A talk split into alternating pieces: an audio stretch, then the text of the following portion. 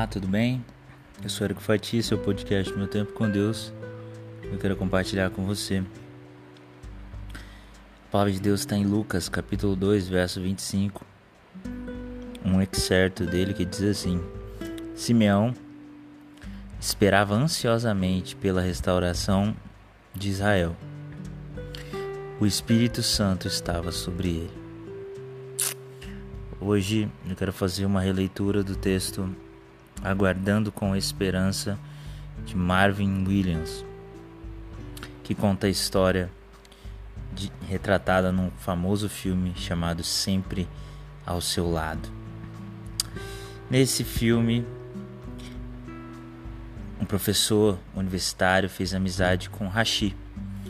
Hashi era um Akita perdido, um cachorro Todos os dias o cachorro demonstrava sua lealdade, seguindo o seu dono até a extração de trem, quando ia para o trabalho, e esperando durante o dia inteiro na estação de trabalho até o professor voltar do seu trabalho. Um dia, porém, o professor sofreu um, um derrame fatal. Hashi o esperou por horas na estação de trem e nos dez anos seguintes, aquele cachorrinho voltou todos os dias e aguardou o seu querido mestre. É um belo filme que nos ensina muito sobre esperança e lealdade. Lucas relata sobre Simeão, que também esperou pacientemente a vinda de seu mestre, conforme está lá em Lucas 2,25. O Espírito Santo lhe revelara que ele não morreria enquanto não visse o Messias, conforme diz em Lucas 2:26. E Simeão esperou ansiosamente aquele que traria salvação para todos os povos, como está lá em Lucas 2:30. Quando Maria e José entraram no templo com Jesus, o Espírito Santo sussurrou a Simeão que aquele bebê era o escolhido. Ah, a esperança finalmente acabara. Simeão segurou Cristo em seus braços. Ah, esperança, com doce esperança a salvação e o conforto para todas as nações, como diz em Lucas 2, do 28 ao 32.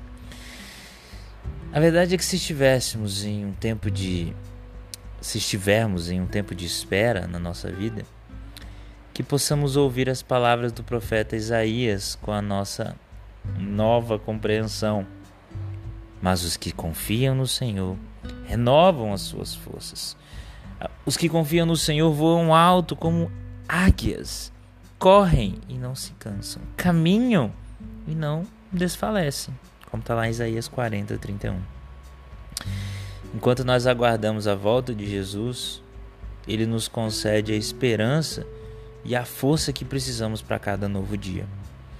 Enquanto aguardamos decisões importantes na nossa vida, confiamos em Jesus, porque ele nos concede esperança e força que precisamos para cada novo dia enquanto aguardamos algo que é muito importante, devemos confiar e ter esperança em Jesus, que nos dá força todos os dias. E aqui eu deixo duas indagações com você. Em algum momento você se cansou de esperar em Deus? O que encorajou você a perseverar durante essa temporada desafiadora?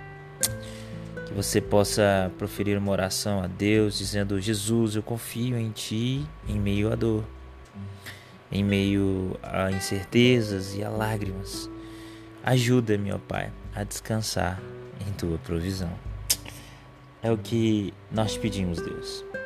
E é o que eu desejo para você, meu caro ouvinte, minha cara ouvinte. Um dia na presença de Deus, aguardando com esperança na promessa vindoura de Cristo Jesus. Um forte abraço.